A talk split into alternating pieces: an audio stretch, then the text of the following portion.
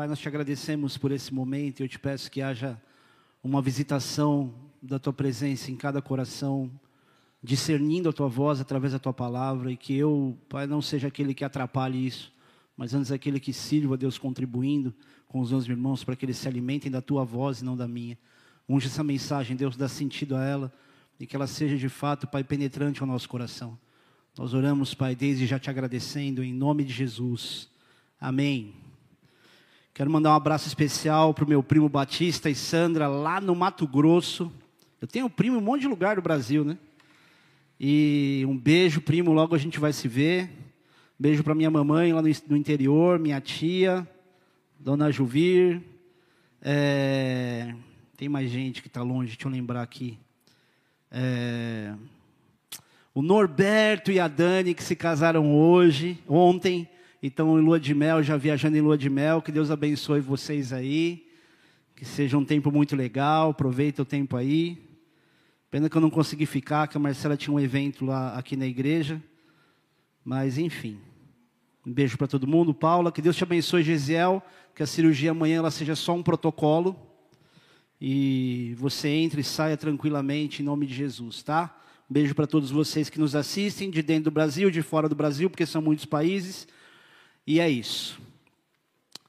Queridos, desde já, eu queria dizer, se alguém se sentir desconfortável com essa mensagem, eu já te peço perdão. Eu digo que não é pensando em mim ou por mal, que porventura eu vá compartilhar algumas coisas com vocês aqui.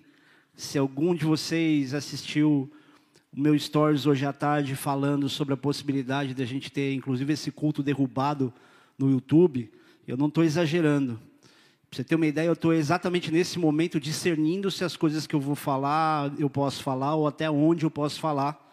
É, e não por medo, tá? Não é uma questão de medo. Se tem uma coisa que eu não tenho para essas questões, é um medo.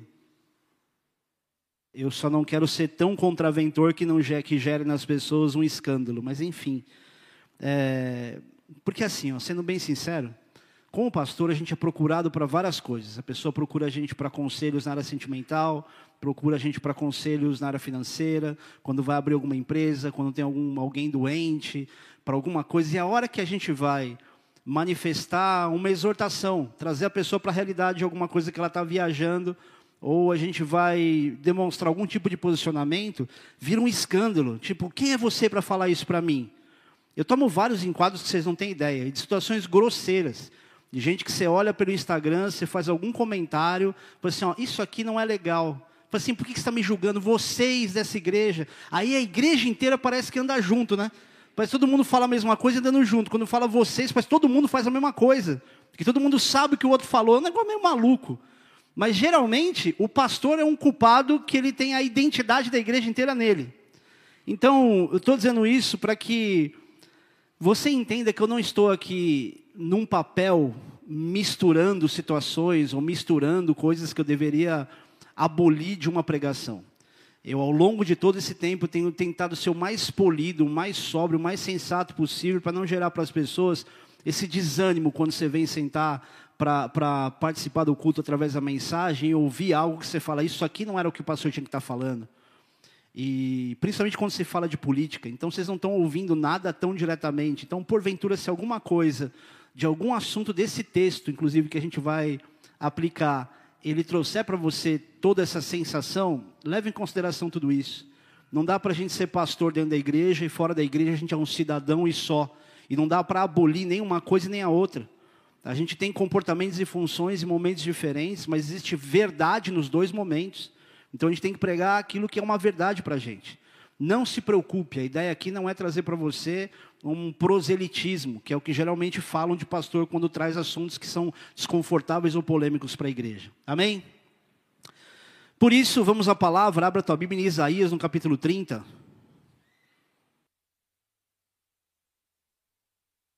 E aí, seu Nicolau, você tá bom?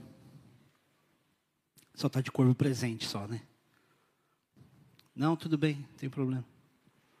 Está concentrado, está concentrado na palavra.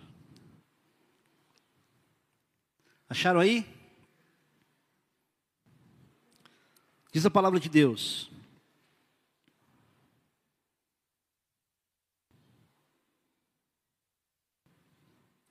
Ai dos filhos rebeldes, diz o Senhor, que executam planos que não procedem de mim e fazem alianças sem a minha aprovação para acrescentarem pecado sobre pecado que descem ao Egito sem me consultar, buscando refúgio em Faraó e abrigo à sombra do Egito.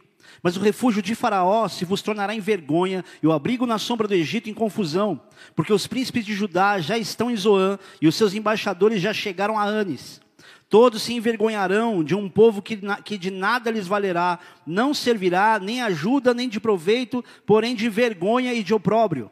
Sentença contra, contra a besta do sul, através da terra da aflição e angústia, de onde vem a leoa, o leão, a víbora e a serpente volante. Levam a lombos de jumento as suas riquezas e sobre as corcovas de camelos os seus tesouros, a um povo que de nada lhes aproveitará. Pois quanto ao Egito, vão e inútil é o seu auxílio, por isso lhe chamei gabarola que nada faz. Vai, pois, escreve numa tabuinha perante eles, escreve-o no livro, para que fique registrado para os dias vindouros, para sempre, perpetuamente. Porque povo rebelde é este, filhos mentirosos, filhos que não querem ouvir a lei do Senhor. Eles dizem aos videntes: Não tenhais visões, e aos profetas: Não profetizeis para, para nós o que é reto, dize-nos coisas aprazíveis, profetizai-nos ilusões. Desviai-vos do caminho, apartai-vos da vereda, não vos faleis, não nos faleis mais do Santo de Israel. Pelo que assim diz o Santo de Israel: visto que rejeitais essa palavra, confiais na opressão e na perversidade, e sobre isto vos estribais, portanto, esta maldade vos será como a brecha de um muro alto, que formando, uma, que formando uma barriga está prestes a cair, e cuja queda vem de repente, num momento. O Senhor o quebrará como se quebra o vaso do oleiro, despedaçando-o sem nada lhe poupar. Não se achará entre os, seus, entre, os seus, entre os seus cacos um que sirva para tomar fogo da lareira ou tirar água da poça. Porque assim diz o Senhor Deus, o Santo de Israel: em vos converterdes e em sossegardes está a vossa salvação, na tranquilidade e na confiança a vossa força, mas vós, mas não o quisestes. Antes dizeis: não, sobre cavalos fugiremos, portanto fugireis, e sobre cavalos ligeiros cavalgaremos. Sim, ligeiros serão os vossos perseguidores. Mil homens fugirão pela ameaça de apenas um, pela ameaça de cinco, todos vós fugireis, até que sejais deixados como, mas, como mastro no cimo do, do monte e como estandarte no outeiro. Até aí. Esse capítulo fala, querido, do absurdo de tentar fazer uma aliança com o Egito, o povo de Deus fazer uma aliança com o Egito, para se livrar de uma ameaça da Síria. E só para te situar, os assírios eles são, eles eram um povo violento, um povo muito cruel, que conquistaram diversos países, incluindo o reino de Israel. E o Império Assírio era, era uma potência tão grande no tempo deles que eles foram usados, inclusive, como meio de Deus castigar o próprio povo através de um povo inimigo. Se você já ouviu ou já tem lido a Bíblia né, nesse contexto do que serviam, ou para que serviam os povos inimigos, era justamente para Deus trazer o povo dele para perto, porque toda vez que o povo se distanciava, Deus permitia que um povo inimigo vivesse uma situação de guerra, ou de opressão, ou de medo, para que o povo pudesse recorrer a ele. O que quase nunca acontecia quando, isso, quando, quando havia essa, essa opressão.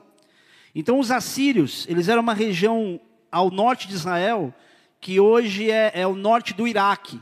E é interessante você perceber quantas histórias bíblicas de lugares que continuam sendo os mesmos, mudando de nome. Quando você fala num lugar que tem guerra, pensa num lugar que tem guerra, como é o Oriente Médio. O pau está sempre quebrando lá, sempre alguma coisa acontecendo. Agora olha que interessante.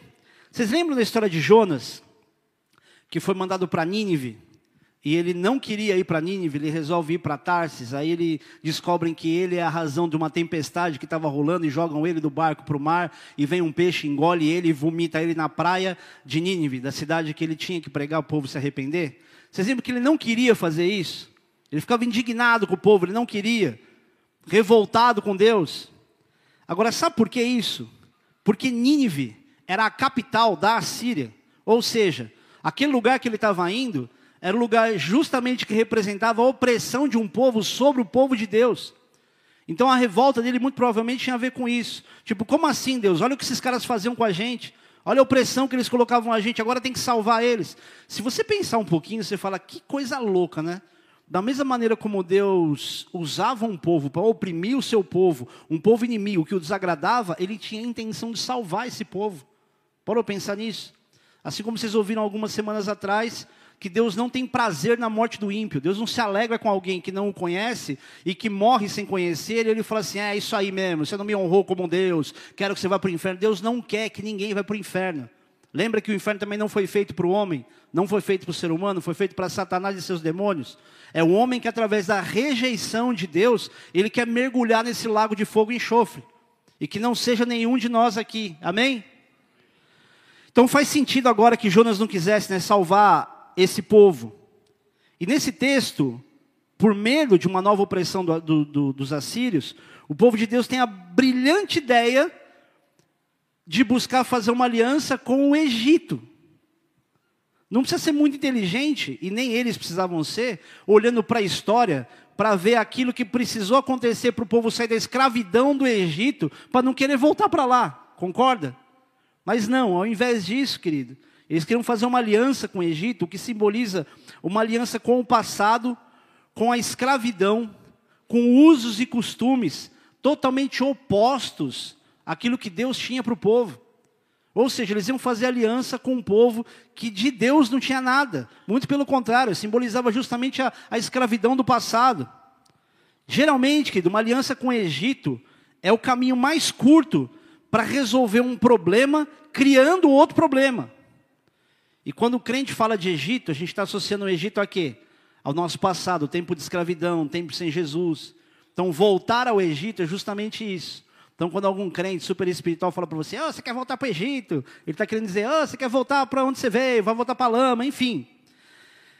E era justamente o ponto em que o povo se encontrava ao invés de buscar proteção em Deus, eles queriam pedir ajuda para aquilo que menos podia ajudá-los. E o profeta falava que o povo estava agindo como criança, sem ter ideia do que estava fazendo. Eu não sei se você parou para pensar, mas toda vez que você quer resolver alguma coisa de maneira muito diplomática, muito inteligente, fazendo bons negócios, parece que você é tão autossuficiente que parece que Deus não precisa estar entrando na, na história com você. Você já sabe como fazer o negócio. A não ser quando a pessoa tem certo medo de fazer um certo negócio e ela fala: Senhor, me ajuda, me protege. Ela vai lá de joelho. Mas na maioria das vezes, quanto mais o tempo passa, mais acostumado alguém está a fazer negócios, preste atenção, você que faz negócios. Quanto mais acostumado você está, a tendência é você fazer as coisas sem consultar a Deus, sem colocar Deus como aquele que vai te guiar para fazer negócio. E numa situação como essa do povo, a última coisa que eles tinham que pensar em fazer para se proteger é buscar o auxílio de um outro povo. Que diga-se de passagem, querido, não tinha nada para poder oferecer, e muito pior do que isso, eles estavam numa decadência como potência mundial. Eles não iam servir de ajuda nenhuma para o povo, porque eles já não tinham a força que eles tinham antes. E curiosamente, você sabe que tipo de ajuda e de aliança era essa? Para você não achar que eu estou manipulando desde o começo do culto e ainda vou manipular mais, Russell Shedd disse: alianças políticas que se desviavam das diretrizes dos planos de Deus.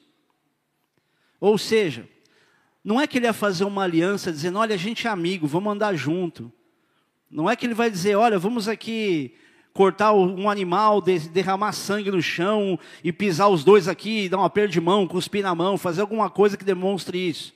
A gente ter uma aliança política, e aliança política foi uma das piores maneiras do povo de Deus se corromper. E se você olhar para Salomão, Salomão não se corrompeu, querido, só porque o tempo passou, ele fez muito negócio. Inclusive as mulheres que ele tinha, não é porque ele tá, era um cara compulsivamente desesperado por ter mulher, ele falou, deixa eu procurar mulher. Não era isso. Era tudo moeda de troca por causa de alianças políticas. A corrupção de Salomão, ao longo do tempo, adorando deuses que não eram dele, e muito por influência também das mulheres que ele recebia como meio, como forma de pagamento, era resultado querido, de uma situação de aliança política. Se você estudar isso, pode perguntar, pode procurar, dar um Google aí, procurar as alianças políticas ou, ou, ou as negociações que o próprio Salomão fez e que fez ele, ele, ele quase a ruína em relação a isso. Começou muito bem, mas terminou muito mal. Por quê? Por causa de aliança política. Calma que vai piorar. Ou seja, o povo de Deus, ao invés de se arrepender, de restaurar a aliança com Deus, eles estavam criando uma aliança com alguém que ia, curiosamente, oprimi-los e pervertê-los. E pior, não conseguiriam protegê-los da ameaça que ia vir. É diferente de coisas que acontecem hoje? De pessoas querendo se aliançar, criar alianças políticas, com um tipo de política que te oprime e te perverte. Queridos, presta atenção no que você vai ouvir aqui. Eu tinha quatro temas que eu ia pregar que eu ia escolher qual deles eu ia pregar, que eu preparei ao longo da semana. Porque o tempo todo você tem que estar se alimentando da palavra e toda hora Deus faz alguma coisa assim que você fala, cara, isso aqui é algo que eu preciso, eu preciso instruir, eu preciso pregar, eu preciso falar. E hoje à tarde, já com. Eu tinha acho que 70%, 60% da mensagem do esboço sobre um tema completamente diferente. Eu ia falar sobre amor, da profundidade e o poder do amor entre outros temas, outros outros três temas que eu tinha, e a hora que eu abri a Bíblia e comecei a meditar à tarde, me quebrou no meio, tive que apagar tudo isso. Pode ser que algum dia eu acabe pregando algumas coisas, acho que só pelo fato de eu ter falado é capaz de nunca pregar sobre isso. E aí, lendo esse texto, eu fiquei pensando: se eu ficar falando muito isso, a igreja não vai gostar. Querido, gosto muito de você, te respeito muito, ou de vocês como igreja, mas eu não estou preocupado se você vai gostar ou não. A minha prova de lealdade é justamente superior ao respeito que a gente tem por pessoas que a gente não tem amor o suficiente para poder influenciar. Aliás, me perdoem por todas as vezes que o meu amor foi muito proporcional ao meu respeito. Porque quem ama de verdade não pode limitar o amor ao nível do respeito. Então eu não vou te respeitar no sentido de privar você de certas formas ou situações de falar, apenas para que a gente tenha um bom relacionamento de amor. Porque aí quem não está provando amor sou eu. Isso é a mesma coisa de um pai e uma mãe tratar o filho com muito respeito, nunca corrigir o filho por amor. Então, o meu sentimento ele tem que ser paternal. Vocês não têm que me olhar como um pai, nem a Marcela como mãe, mas eu tenho obrigação de lidar com esse relacionamento que a gente tem como um pai para filho. Então, a minha, a minha, o meu bom senso de amor é te dizer: não importa se você vai se sentir confortável com tudo que você ainda vai ouvir. O que importa é que isso é uma prova do meu amor. E, na verdade, do amor de Deus através do meu amor, ou do meu amor através do amor de Deus, que seja. Então, se você vai fazer mais associações, querido, saiba que a intenção inicial não era essa, nem de longe. Mas, à medida que esse esboço foi sendo construído, eu comecei a ficar preocupado, ao ponto de terminar o esboço, falei assim, eu vou ter que mandar uma mensagem para as pessoas irem, porque se por um acaso, porque eu ainda não sei o que vai acontecer, e essa é a parte legal de pregar, a gente nunca sabe o que vai acontecer. Que a, a minha esposa me perguntou outro dia sobre o que, que você vai pregar, foi isso que você perguntou? Alguma coisa assim, eu falei, não sei, não tenho ideia. Não foi? Você lembra disso? Um sim meio tipo sim para não te envergonhar diante do povo. Você lembra, não? Então, porque a gente nunca sabe o que vai acontecer. Então não se sinta mal com isso, tá? Eu precisava dar essa, esse enunciado todo, essa, dar essa volta inteira, porque a probabilidade de eu magoar uma pessoa que entra na igreja, ela nunca mais querer pisar aqui, ela é muito grande. Mas se por um acaso é esse caso, eu quero que você entenda, não é a minha intenção, não é o meu papel mas a minha responsabilidade de trazer à luz certas coisas, de trazer o povo a entendimento e a meditação, isso é uma coisa que eu não posso me eximir só para ter uma política de boa vizinhança, ser diplomático aqui, ter um bom relacionamento e dizer para você, fora daqui pode quebrar sua cara, faz o que você quiser. Não, a minha obrigação, querido, é fazer aquilo que diferente do que as outras pessoas querem, tipo, cuide da sua vida. A minha obrigação é cuidar da sua vida. Então, por isso que pastor é tão insuportável assim, tá? E o profeta falava com o povo, que eles estavam agindo como crianças que não tinham ideia do que estavam fazendo. E um termo muito engraçado, usado por Deus através do profeta Isaías, é como Deus chama o Egito para eles. Vamos olhar aqui? Deixa eu só achar aí. Versículo 7. Pois, quanto ao Egito, vão e inútil é o seu auxílio. Por isso lhe chamei gabarola, que nada faz. Tem outras traduções aí, né? Quem tem Raabe? Quem tem outra tradução? Acho que é monstro de Israel. Monstro inofensivo. Quem tem outra tradução aí? Dragão. Quem tem outra? Porque tem umas quatro ou cinco. Quem tem uma que não tem nada disso? Besta que nada faz. Quem tem a outra que não tem nada? Você tem essa que não tem nenhuma dessas, né? Então são umas seis traduções diferentes. E Gabarola, eu vou me ater a essa aqui, revista atualizada, eu, descanso nessa Bíblia aqui, tem muitas outras muito boas. Mas Gabarola é falador, gente que fala demais não faz nada. E vou te falar que não seria nem errado se essa aplicação da palavra gabarola Deus estivesse dando para o próprio povo dele. Mais ou menos que a gente pode falar da gente nos dias de hoje. Fala demais, mas não faz nada. Gabarola. Gabarola é um nome bom para você botar num cachorro, filho, sei lá. Filho não, né? Ô, Gabarola. Essa fama que o Egito tinha. De que, tipo, olha como a gente é forte, a gente pode proteger você, olha o que a gente pode fazer. Exatamente o que o mundo faz com as pessoas. Faz as pessoas acreditarem que o mundo pode gerar uma proteção, ou as coisas que acontecem fora. Não, você não precisa de pastor, não precisa ir para a igreja, não precisa nada. De fato, para muita coisa, o pastor não é o homem fundamental da sua vida. Nós somos mediadores, comunicadores da palavra, temos responsabilidade dentro do povo, mas não somos Deus, não somos guru. Agora, muitas vezes, você precisa de alguém que te puxe a orelha. E não de alguém que diga para você, vai lá que você consegue. Olha, porque você é muito bom. Que coloque você para inflar o seu ego, para você dar um passo que vai te fazer quebrar a cara. Tem aqueles amigos no boteco, todo mundo chapado, vai lá, vai lá, chavé cara, tá na sua. Vai lá, vai lá. Tipo, o não você já tem. E o resto você já conhece. Só falta ser humilhado. Mas quem dá conselho assim é amigo. Cuidado com seus amigos de balada, viu? Tem muito amigo que te cerca, que fala para você fazer certas coisas que ele não faria. Cuidado com o tipo de conselho que você receba, recebe. Cuidado com pessoas que te bajulam demais. A palavra de Deus ensina que o homem é provado pelos louvores que recebe, ou seja, pelos elogios que ele recebe. Cuidado com quem te bajula muito. Cuidado com quem fala para você só o que você quer ouvir. Porque às vezes as pessoas leais a você vão ser aquelas que vão colocar você numa situação desconfortável. E aqui tem gente muito boa nisso. Não deixe, querido, de ser leal a quem você ama, só para você ter a tua imagem preservada. Não se preocupa com a tua reputação. Porque até quando você faz tudo que agrada os outros, ainda assim arruma um meio de olhar para você como a pessoa mais errada do mundo. Amém? E nesse caso, querido, Deus continua. Ele fala, por isso escreve numa tabuinha, registra isso, para a geração que vem depois não esquecer que esse povo é um povo rebelde e que não quer se submeter às minhas leis. E Deus está explicando ali, eles dizem para quem tem o dom de visão, não, não tem a visão, não enxerga nada. Ele fala para o profeta: não profetiza o que é de Deus, me profetiza só aquilo que eu quero ouvir. Vamos ler de novo? Eles dizem aos videntes, versículo 10: Não tenhais visões, e aos profetas, não profetizeis para nós o que é reto, diz-nos coisas, apra... diz coisas aprazíveis, profetizai-nos ilusões, fala só aquilo que é ilusão para mim.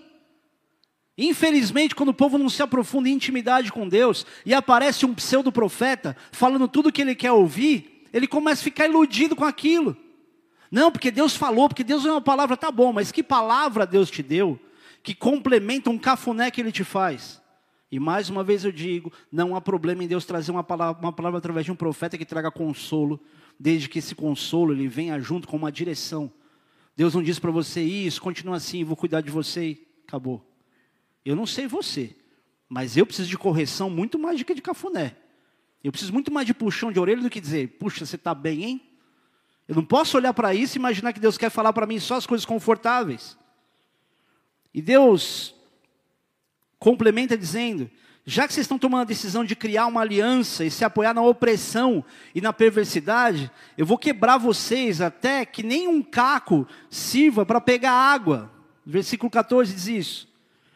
E essa aliança era a aliança política de opressão e de perversidade, onde eles não enxergavam na hora a opressão e nem a perversidade.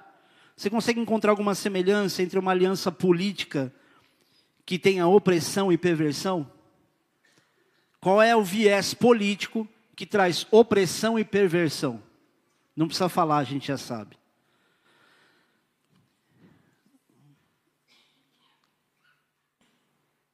Bom, como a ideia é ilustração, eu separei só poucas fotos. E eu ia mandar um monte, mas eu mandei só três, eu acho. E eu queria que vocês colocassem uma delas aí.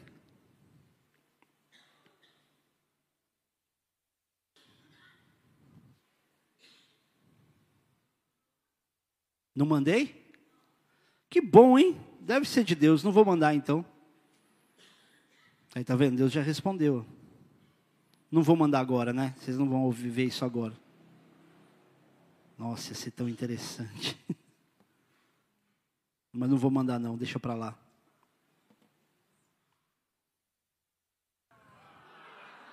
Vocês não são crente não, meu. Olha, eu estou aqui falando, acho que Deus está respondendo e vocês, ah, cuidado, hein? Mandei sim, mandei para a Nath. E a Nath não viu. Ah, ela está no velório, verdade. Se eu mandar para comunicação aí, vocês conseguem ver? Nossa, pastor, eu acho uma falta de reverência tão grande você mexer nesse telefone durante a mensagem. Querido, olha, eu vou te falar, às vezes eu também acho.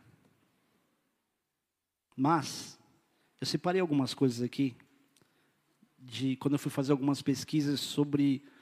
Quando eu comecei a entender o, o, que, tava, o que os estudos de, de teólogos estavam dizendo sobre o que era esse momento, e eu falei assim, cara, será? Não é possível. Eu comecei a, a linkar certos pensamentos ao ponto de trazer essa reflexão.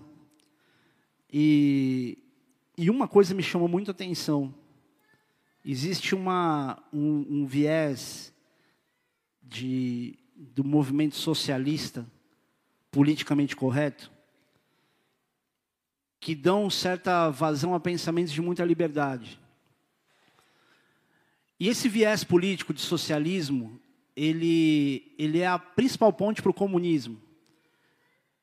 E aí aquilo que acontece agora, ninguém consegue perceber o que está acontecendo. Parece que está sendo abraçado por um movimento político, está todo mundo sendo super legal. Olha aqui como, como olham para a gente, como olham para as minorias, como olham para esse, para aquilo.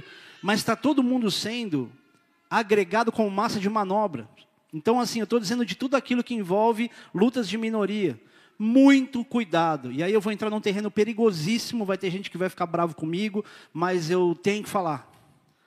Muito cuidado por ideologias que você luta e defende, que parecem ser legítimas, parecem ser de fato uma necessidade de unidade, de união e que alguém abrace. Quando na verdade, a identidade, o carimbo que se coloca nisso tudo, e politicamente falando, é só para agregar massa de manobra. E isso inclusive evangélicos. Só que os evangélicos, eles têm parâmetros que não têm a ver com certas limitações de minoria. Eles têm a ver com parâmetros de princípio. Então todo mundo vai associando que direção andar de acordo com os princípios que associam, que conseguem encontrar que se parece. E eu não vou ficar falando mais do que isso, senão você vai achar que eu estou fazendo qualquer inclinação e convencimento aqui. Mas uma coisa que me chamou a atenção, conseguiram chegar aí? Põe a primeira que eu mandei, a outra, a outra, a outra, a outra. é uma que tem um monte de gente.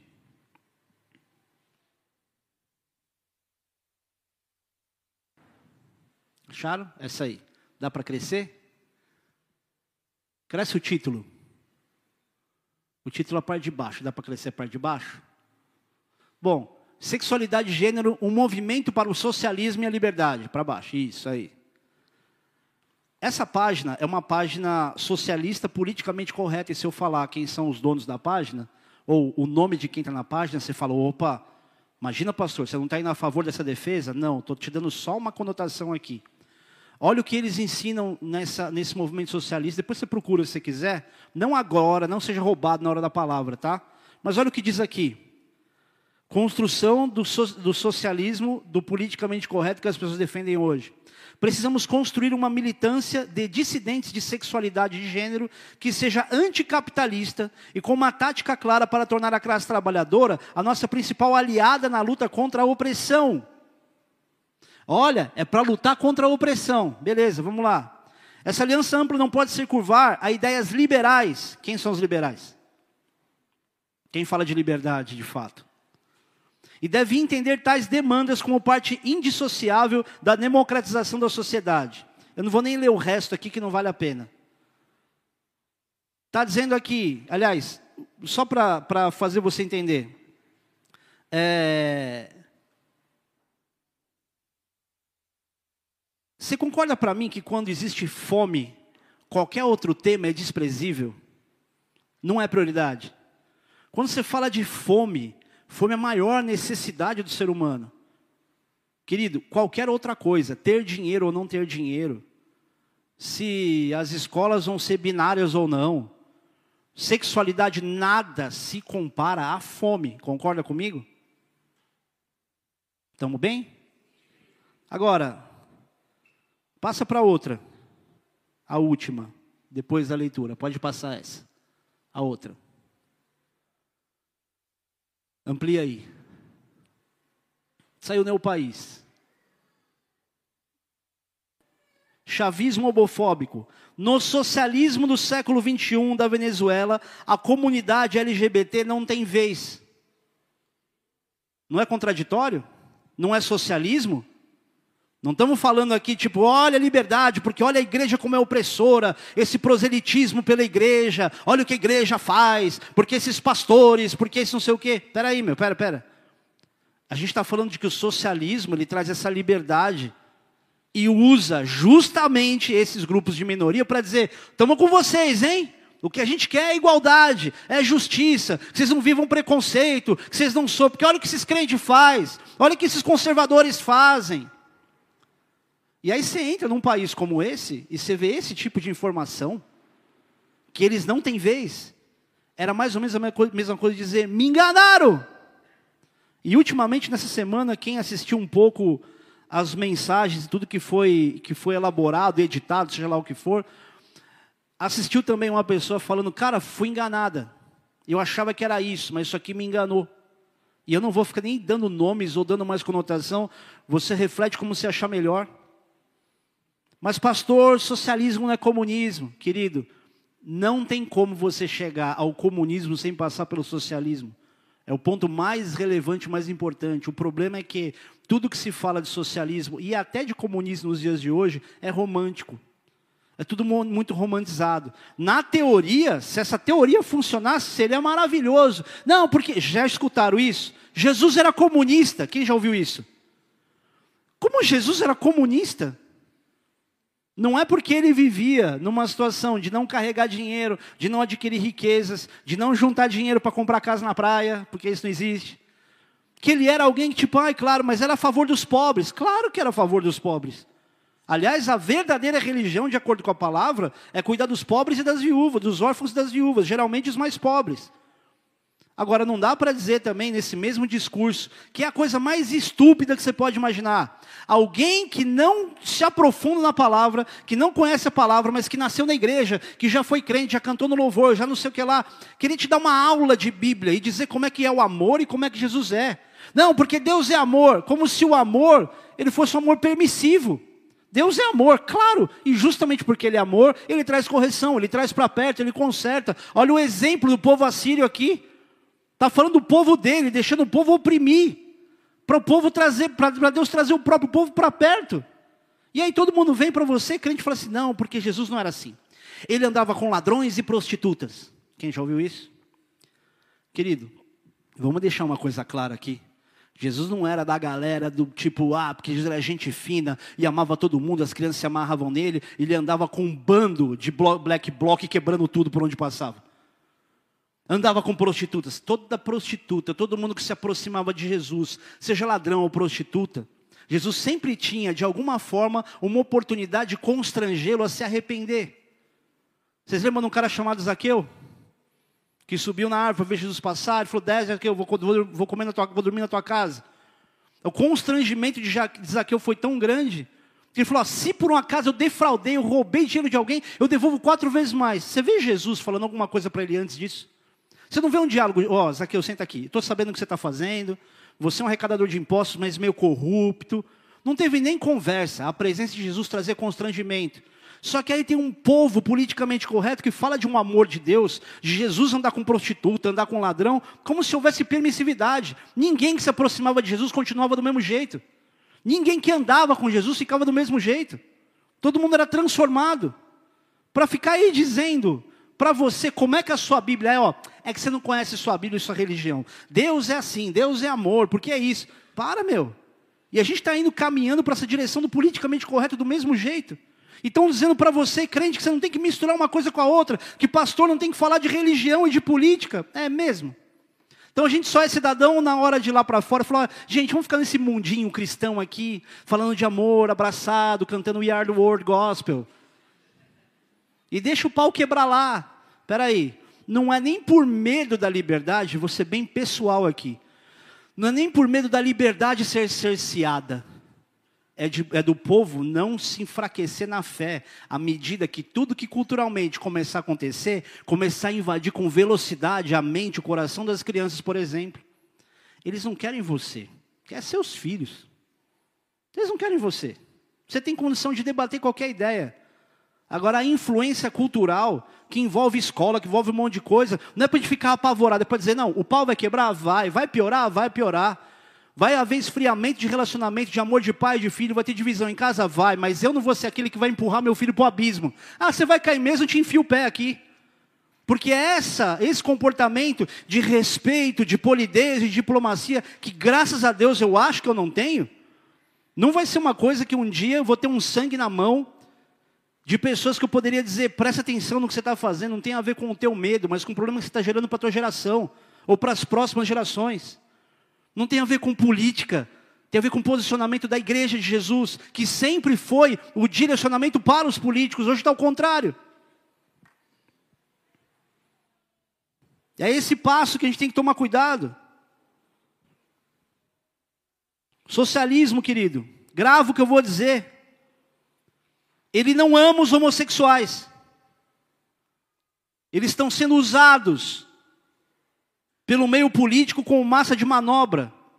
Pastor, como é que você tem tanta certeza disso? Olha todo mundo que vive as lideranças disso, o comportamento, as histórias, os bastidores, e me fala se existe algum amor de preocupação. É massa de manobra. E vai ficar a gente aí olhando e falando assim, poxa, mas esse lado ama, mas não, não tem preconceito com ninguém. Em compensação, olha o que esses conservadores fazem. Peraí, gente, não está falando de lados, está falando de princípio. Vai piorar. Coreia do Norte. Eles chegam ao extremo de dizer que não existe nem gay no país. Não, aqui não existe isso. Existe preconceito no meio do cristão? Com certeza. Isso aqui é uma igreja cheia de pessoas com mentes diferentes, por exemplo. Que assimilam os princípios, as regras básicas da palavra de maneira pessoal. Cada um vai enxergar de uma forma. Até porque a gente não aborda todos os tipos de assuntos estabelecendo regras. Ó, oh, essa igreja não pode isso, não pode aquilo, não sei o quê. Senão, metade dessa igreja não podia nem pisar aqui. Por quê? Porque aqui tem pessoas com dependência química, com vício, tem gente que cometeu adultério, tem gente que está cometendo adultério. Você está me traindo? Deixa o diabo te usar, não, filho. relaxa. Eu sabia que ela estava me traindo, deixa de ser tonto. Você sabe que o primeiro a desconfiar demais geralmente é quem trai, né? Agora buguei a cabeça. Não é? Crimes passionais, o que acontece? O homem que oprime a mulher demais, tem ciúme, possessivo. E aí é o seguinte, vou falar mesmo, que se você é homem e faz isso com a tua mulher, você vai tomar sua escovada agora. O homem que geralmente é muito bravinho com a mulher, muito controlador, muito isso, muito aquilo. Imagina que a mulher pode estar traindo a qualquer momento. Ele tem muito a tendência de ser aquele cara que trai a mulher e, e sabe que a possibilidade dela trair facilmente, porque ele trai facilmente, é muito grande. Por isso, quando termina, fala nem comigo e nem com ninguém, vai lá e mata a mulher. Possessivo que também trai. E também tem o banana ao contrário também, né? O cara que trai a mulher e ele descobre que a mulher traiu ele, aí o cara faz o seguinte: não, tá tudo certo, deixa para lá, vai, vamos, eu perdoo, tá tudo em paz. Falou, tá com culpa no cartório. Porque metade das mulheres ou metade dos homens aqui ia armar um barraco se fosse traído, não é? Quem ia ser barraqueiro aqui?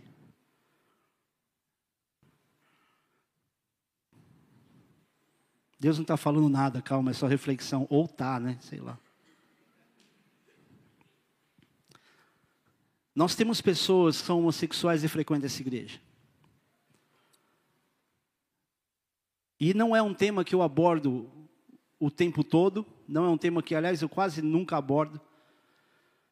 Porque algumas pessoas que vieram conversar comigo foram tão legais, tão humildes, que eu falei, puxa, cara, como que eu não vou deixar você se envolver e, e, conviver com as pessoas e ter amigos aqui e frequentar uma cela, nunca. Claro que de acordo com parâmetros dessa igreja, por tudo aquilo que a gente entende, por história, por, por aquilo que é o nosso. O nome do documento, que é, que é a formatação dos. estatuto da igreja, existem coisas em termos de liberdade que nós não estamos nesse mesmo ponto de, de, de convergência. Há uma divergência. Só que eu é que me sinto tão amado que eu quero criar esse ambiente onde haja alimento da palavra. E muitas pessoas sabem o que a igreja pensa, sabem o que de modo geral a igreja pensa, e ela vem aqui com tanta humildade, e senta, e se alimenta da palavra, e expressa amor a mim, à igreja, às pessoas, que aí eu fico pensando, será que essa história de que a igreja está vivendo uma opressão em cima, será que é uma história tão generalizada que você pode dizer? E não é falta de posicionamento de ficar em cima do muro, é que existem coisas que o Espírito Santo fala que o pastor nunca vai conseguir falar direito. Tem coisas que Deus vai fazer que o pastor não tem competência para falar direito. Nem pela permissividade, nem pela omissão. Ou nem pela, pela, pela, pela injustiça e pela opressão. Mas está aí, está convivendo. Para quê? Para a história, a fama ser de que o crente é preconceituoso. Me fala alguém aqui, querido, que vive essa realidade de questão sexual que sofreu alguma, algum constrangimento da minha parte ou de alguém, por favor, me fala. Alguém que foi aqui envergonhado, alguém que foi discriminado, alguém que sofreu uma situação, cara, olha como me trataram mal. A gente hoje está aprendendo a lidar como é que a gente vai, em que ponto a gente consegue encontrar, a gente consegue estar, para a gente não ser injusto, para a gente não ser religioso, medroso. Porque eu te falar uma coisa, querido. Tem coisas em relação ao mundo e comportamento que a tendência é piorar. Não fica apavoradinho. Comece a entender, diante da lucidez, da sensatez, do Espírito Santo de Deus em você, como é que você vai se comportar. Para não ser permissivo e para não ser opressor, para saber qual é o equilíbrio disso. O que, que Jesus faria? Nos dias de hoje é muito mais difícil pegar parâmetros de como Jesus faria, baseado só em comportamento. Então entenda já faz muito tempo que o discurso de trazer essa culpa, esse peso, esse X nas costas da igreja, ele tem servido para afastar pessoas de, no mínimo, se alimentar da palavra. E eu vou te falar, meu irmão, é difícil para mim, você não tem ideia. Do que é expressar amor, cuidado, querer alimentar as pessoas e entrar ou tentar entrar em espaços que eu não recebi abertura para isso. Vocês estão aí? E isso é o que deveria provar que a igreja não é um lugar de opressão, porque o pastor, ele não está naquelas assim, você frequenta a igreja, vai ouvir tudo que eu quero falar. Se todo mundo aqui fosse ouvir tudo que eu quero falar, não ficava muita gente na igreja. E isso prova que eu tenho consciência que essa igreja não é minha. A Marcela tem essa consciência que a igreja não é dela. Nós somos servos dessa igreja. Nós somos servos de vocês. Mas qual é a prova da servidão e da lealdade se eu ficar dizendo, faz o que você quiser? Claro, olha, nós te amamos, Jesus era amor. Oh, peraí, meu irmão, a mesma correção e desconforto que eu estou te gerando, eu vivo também. Não fique imaginando que a minha vida como pastor é confortável porque eu sou pastor. Eu tenho um peso muito maior. Eu vou ser cobrado de coisas diante de Deus que vocês não vão ser. Você sabe que aqueles que vão tentar entrar no céu e não vão conseguir entrar e vão dizer, pô, Jesus, expulsei teu nome, teu, então não me expulsei demônio, curei enfermo. A grande maioria desses é pastor, que pregava sobre a palavra de Deus, que ministrava pessoas, libertava pessoas, não vai entrar no céu. Então não fique imaginando que o pastor sobe num tamancão e vem falar, ah, isso aqui é pecado, isso aqui é pecado, e a gente está super seguro. Eu estou dizendo para você assim, tremendo, ó, isso aí é pecado, cara. Eu sei como é ser pecador miserável, eu também corro atrás do meu concerto com Deus. Eu também sou um cara com esse temperamento. Olha, eu estou te falando isso tremendo. Poxa, leve em consideração. Estou dizendo para você fazer uma coisa que eu não sou para fazer também. Eu tenho os meus pontos que eu olho e falo assim, cara, esse temperamento eu não tinha que ter, isso que eu estou falando não tinha que fazer, essa minha insegurança ou falta de fé. Eu não estou só corrigindo. Não imagine que todo pastor corrige com excesso de segurança onde ele não enxerga ele mesmo. Eu tenho um pastor também, que eu convivo com ele há mais de 20 anos.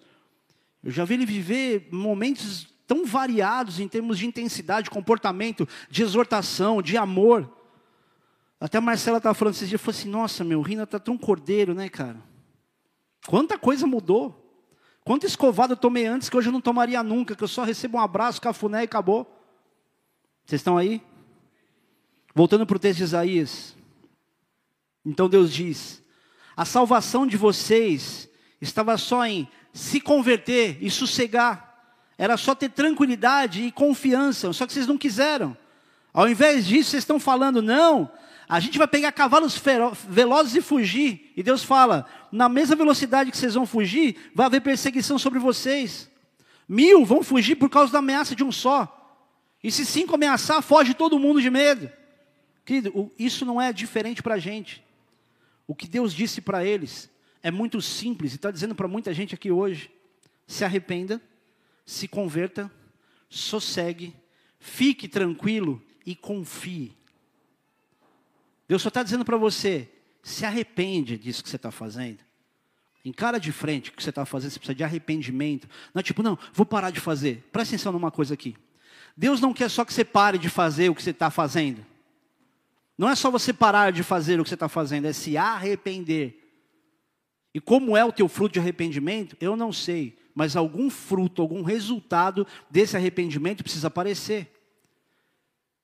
Não é uma sensação de, pai, eu estou arrependido, um remorso. É uma indignação que precisa nascer em você. Você precisa ter. A palavra talvez não seja essa, mas para você entender, é quase como se você tivesse raiva do que você fez. O Senhor falou, cara, eu estou tão arrependido que eu fiz, como eu fui burro, por que, que eu errei de novo? Por que, que eu fiz isso de novo? E Deus não está dizendo para você, é, errou, agora vai ver a consequência disso para o resto da tua vida. Deus não tem interesse em te oprimir, em fazer você andar humilhado a tua vida inteira. Deus não quer isso, o diabo quer. Só que se não houver arrependimento, não tem como ter conversão. Se não houver um fruto de arrependimento, não adianta você ficar falando, não, eu parei, eu parei. Tá, você parou por quê? Porque ficou com medo de ser descoberto? Você parou porque você ia perder dinheiro? Você parou porque ia perder a família? Você parou, por que você parou? Você só parou. É só parar. Porque daqui a pouco você volta. Se só parou, daqui a pouco você volta. Agora, a hora que você tem um fruto de arrependimento, uma indignação genuína em você, você não se conforma apenas em parar, você reage. Eu vou dar um contragolpe. Não é que eu caí, eu caí, enfiei o pé na jaca, mergulhei com o nariz no chão. Mas eu entendi a armadilha que o diabo colocou na minha vida para roubar as coisas mais preciosas que eu tinha. Eu vou fazer alguma coisa.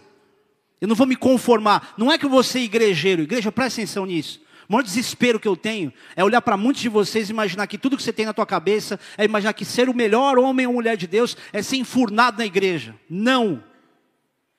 O teu chamado talvez não se limite ao que você vai fazer aqui dentro.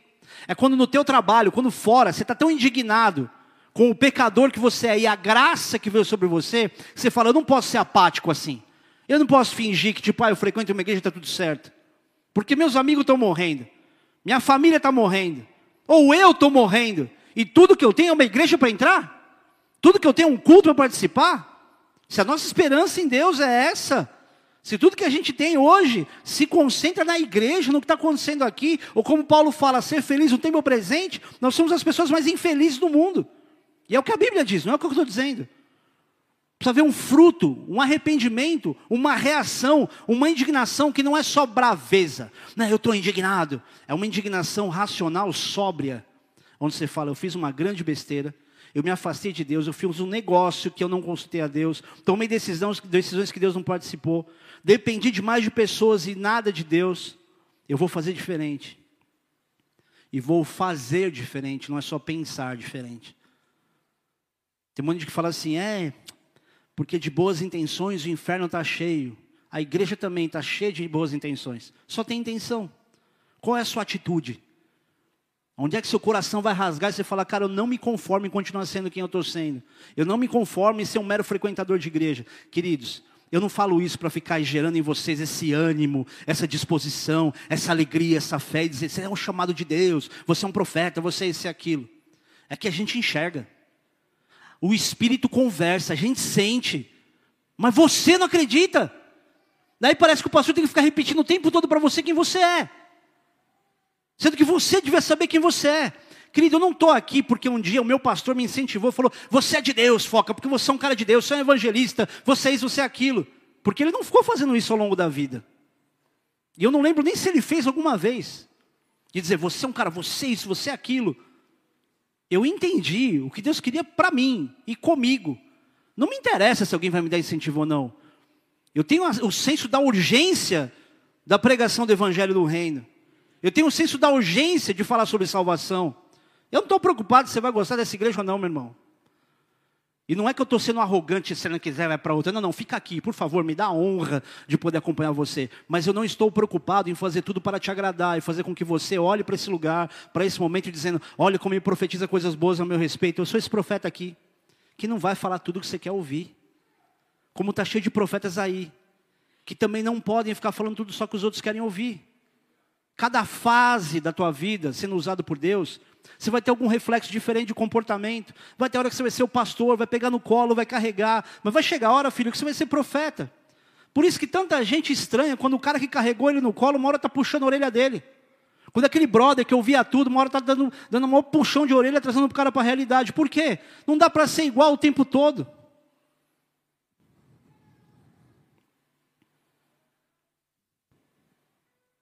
Segundo o livro de Crônicas 7,14 diz: Se o meu povo, que se chama pelo meu nome, se humilhar e orar e me buscar e se converter dos seus maus caminhos, então eu ouvirei dos céus, perdoarei os seus pecados e sararei a sua terra. Se humilhar, orar, me buscar, se arrepender, mudar a direção desse caminho, Deus vai ouvir, Ele vai responder, Ele vai sarar a tua terra. Você vai voltar a ser produtivo. Essas ordens de Deus para o povo são coletivas, mas servem perfeitamente como ordens individuais de Deus para você. Você é meu povo, você é meu. Se você se humilhar, se você orar, se você se arrepender, se você se converter, eu vou olhar para essa atitude, eu vou honrar você, eu vou sarar a tua terra, eu vou te fazer ser produtivo de novo.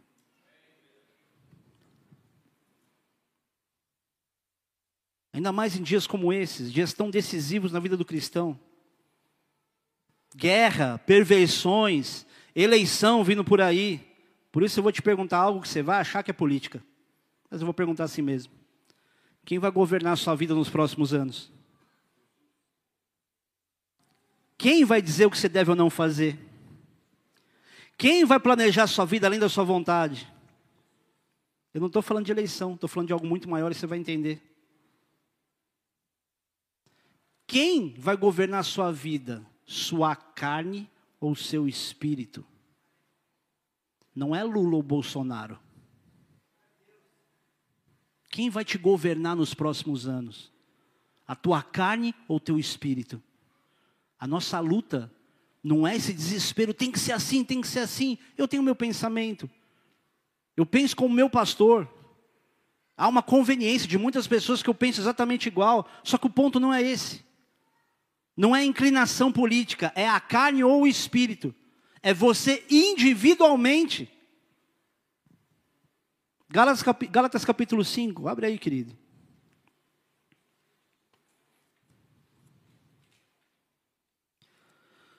A partir do versículo 13 diz assim: Porque vós, irmãos, fostes chamados à liberdade, porém não useis da liberdade para dar ocasião à carne. Sede antes servos uns dos outros pelo amor. Porque toda lei se cumpre em um só preceito, a saber, amarás a teu próximo como a ti mesmo. Se vós, porém, vos mordeis e devorais uns aos outros, vede que não sejais mutuamente destruídos. Digo, porém, andai no espírito e jamais satisfarei as concupiscências da carne. Porque a carne milita contra o espírito e o espírito contra a carne, porque são opostos entre si, para que não façais o que? Porventura seja do vosso querer. Mas se sois guiados pelo espírito, não estáis sob a lei. Ora, as, as obras da carne são conhecidas e são prostituição, impureza, lascívia, idolatria, feitiçarias, inimizades, porfias, ciúmes, iras, contenda, iras, discórdias, dissensões e facções Inveja, bebedice, glutonarias e coisas semelhantes a esta, a respeito das quais eu vos declaro, como já outrora vos preveni, que não herdarão o reino de Deus os que tais coisas praticam. Deixa eu só refletir aqui. Prostituição, impureza, lascívia. A gente está falando de comportamento de desejo, de carne. E acredite, tem gente se prostituindo nem pelo dinheiro. Tem gente que chega, pastor, olha o que eu fiz, olha o que eu vivi. Se aconselha, você ora, você quase faz uma cura interior.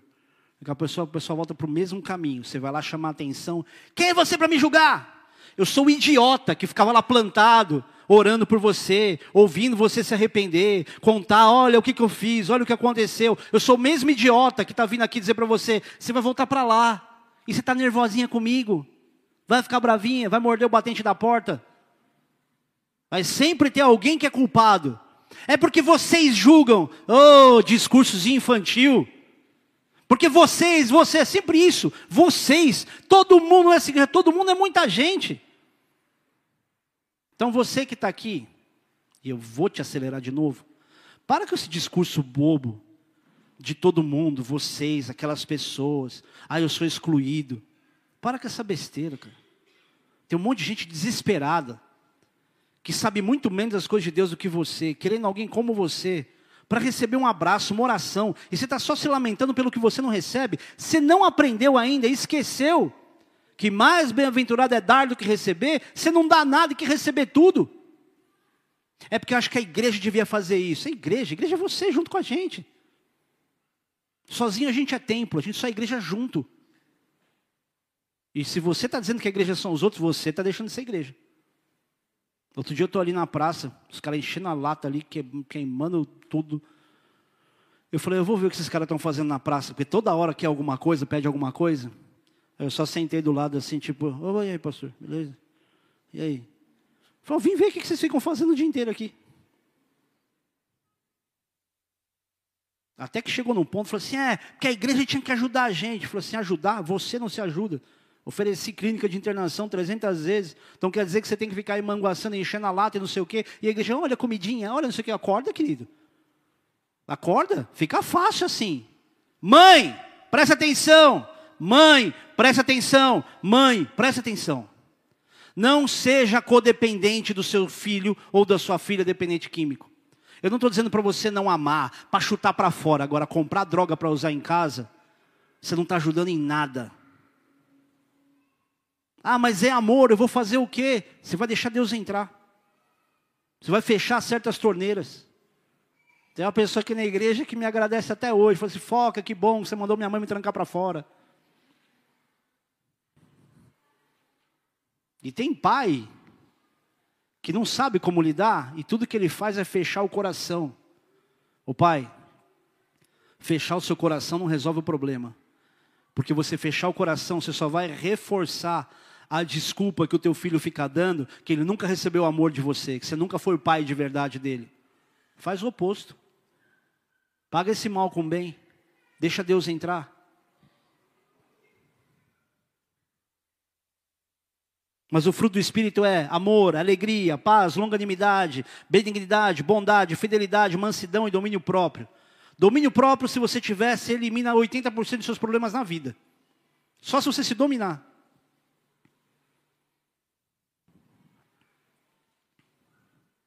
Contra essas coisas não há lei. E os que são de Cristo Jesus crucificaram a carne com as suas paixões e concupiscências ou desejos. Se vivemos no Espírito, andemos também no Espírito. Não deixemos possuir de vanglória, provocando uns aos outros, tendo inveja uns dos outros. Querido, nós estamos em guerra. Essa guerra não vai começar quando o fim dos tempos começar a ser sinalizado com mais clareza. Ele já está sendo, é você que não está vendo. E essa guerra, querido, ela é uma guerra espiritual e uma guerra pessoal. É a carne lutando contra o espírito, é a tua carne das suas vontades lutando com a tua razão e a tua consciência. Quem é que vai ganhar? E quem já está ganhando? Essa guerra é contra nós mesmos. Se você tiver domínio sobre a carne, querido, você vai ser um Paulo, só que com o caráter de Cristo e a presença do Espírito Santo. E a única coisa que vai te parar, além do próprio Deus, é só a morte. Eu acho que você está passando muita luta para você ser apático como você está sendo. Eu acho que está tendo muita dificuldade em diversas áreas para você ser hoje essa pessoa que se encolhe e fica aí abraçando um sofrimento e tendo pena de si mesmo e esperando que de alguma forma alguém te ajude. Deixa eu te falar uma coisa, querido. Por mais que te amem, por mais que tentem te ajudar, existem coisas que fazem Deus entrar e mudar o cenário que tem a ver com decisões individuais e pessoais. Não basta entrar numa igreja e frequentar uma igreja. Não basta dizer, ah, eu estou debaixo do guarda-chuva ali do pastor Rodrigo e da pastora Marcela. Querido, a gente é super vulnerável, a gente esquece das coisas. Nossa cabeça não funciona o tempo todo pensando quem que está agora preocupado, quem que está não sei o quê, quem que está sofrendo, quem que não sei o quê. Eu não levanto de manhã procurando na listinha quem é a pessoa que mais está sofrendo para ir atrás dela. Eu levanto de manhã orando, falo, Deus, manda alguém me ajudar. Não fique imaginando que um pastor vai resolver seu problema. Por mais que eu te ame, cara, por mais que eu ore por você, Por mais que a Marcela se debruce em lágrimas com os seus problemas, e a Marcela é dessas pessoas. A gente conversa às vezes, e ela começa a fazer assim, porque ela começa a sentir a dor das pessoas. Quantas histórias eu não contei para ela, que ela chorava de ouvir a história. Tem situações de alguns de vocês que às vezes eu conto, quando eu lembro, porque eu nunca lembro de compartilhar nada. Ela até me pergunta, e aí, como é que foi a conversa? Ah, mas depois a gente fala. Porque a última coisa que eu quero fazer é replicar uma história que às vezes três horas de reunião e tudo para poder sintetizar e eu não sou bom nisso. Ela, não, tudo bem. E aí alguma história que eu falo, mas está acontecendo tal coisa, ela chora. A minha esposa chora, ela é dessas.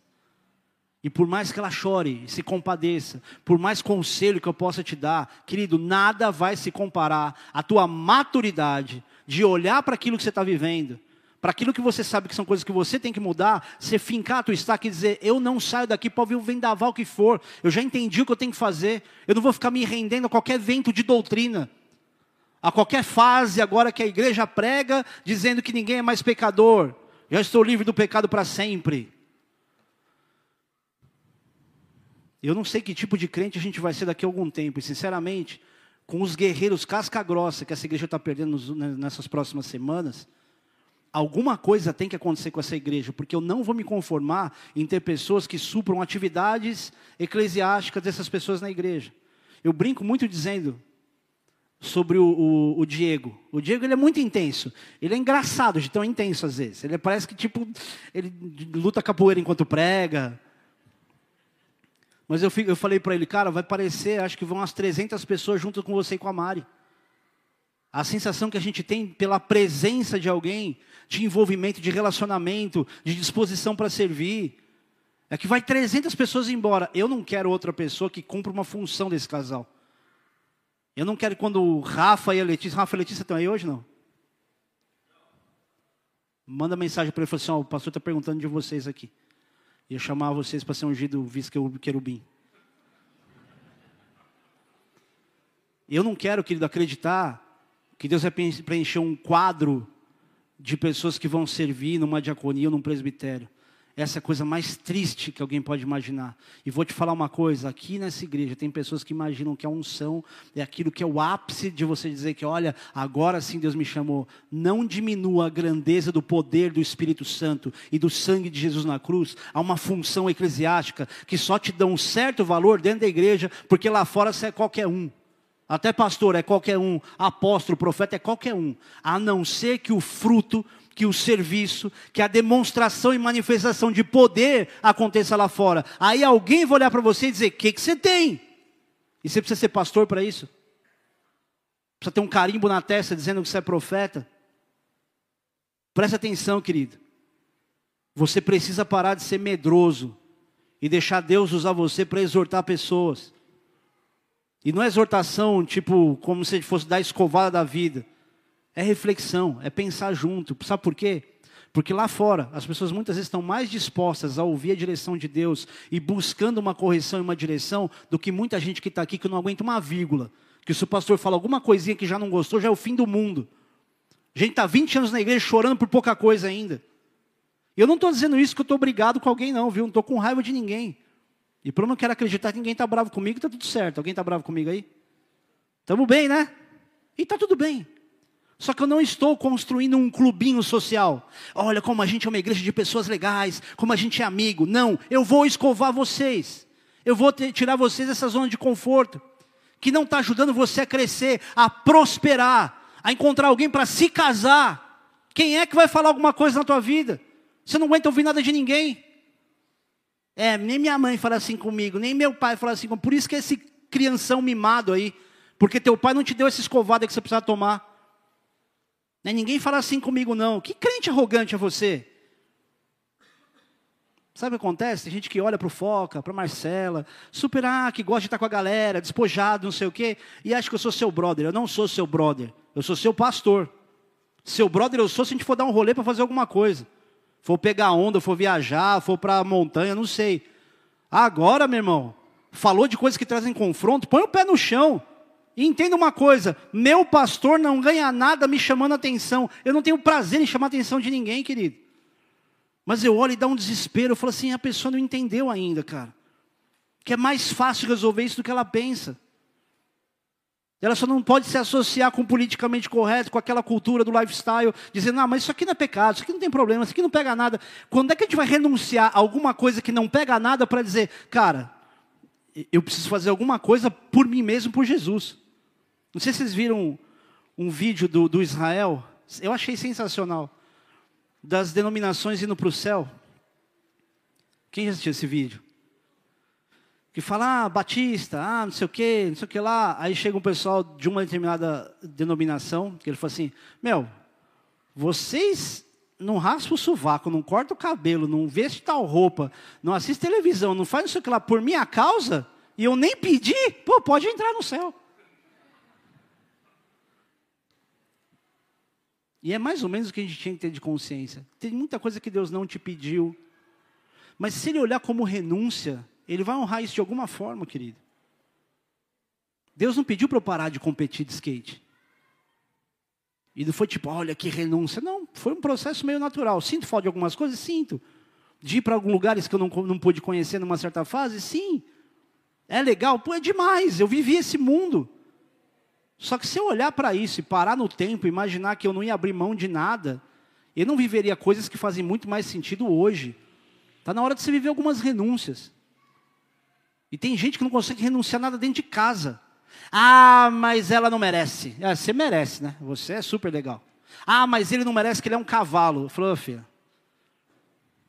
Será que tudo que está de errado está sempre no outro? Começa por você. A sua semente ela é poderosa. Começa a semear. Para você não ser mais um que vai falar como o mundo fala, como a cultura fala, e vai dar conselhos como os outros dão. Separa mesmo. Faz o quê, faz o que lá. É tudo que todo mundo vai te dizer. Que essa noite seja uma noite de quebrantamento, mas de ira, de indignação, de inconformidade com as coisas do presente século, de inconformidade com a direção que o mundo está indo. Que seja uma noite onde você vai falar assim: não é que eu vou me posicionar politicamente falando, estou nem aí para a política, vou fazer aquilo que é certo, aconteça o que acontecer, minha pedra é o Senhor Jesus, Ele é a rocha mais alta do que eu, Ele é minha pedra angular, é nele que eu me agarro, pode vir a tempestade que for, porque se o crente já está amarelando agora, numa hora como essa, de perseguição, que nem chegou a ser perseguição, é só uma encheção, a hora que alguém tiver que falar para você negar a fé, o que você vai fazer? Vai falar o que é agradável para todo mundo? Vocês viram Roberto Jefferson hoje, né? Pregou bala na polícia, tá certo? Claro que não. Vai voltar para o regime, regime fechado, muito provavelmente. Pegou no carro, mas pegou uma pessoa também, né? A questão, querido, é o, o, discurso que ele falou, apesar de errado, é: cara, precisa reagir, precisa fazer alguma coisa. Fez a coisa certa? Não fez. Mas o discurso é verdadeiro. E está todo mundo, todo mundo muito apático. E eu não estou falando de política, eu estou falando de vida. Estou falando de comportamento de cristão, de pessoas que nasceram para influenciar todo mundo que o cerca.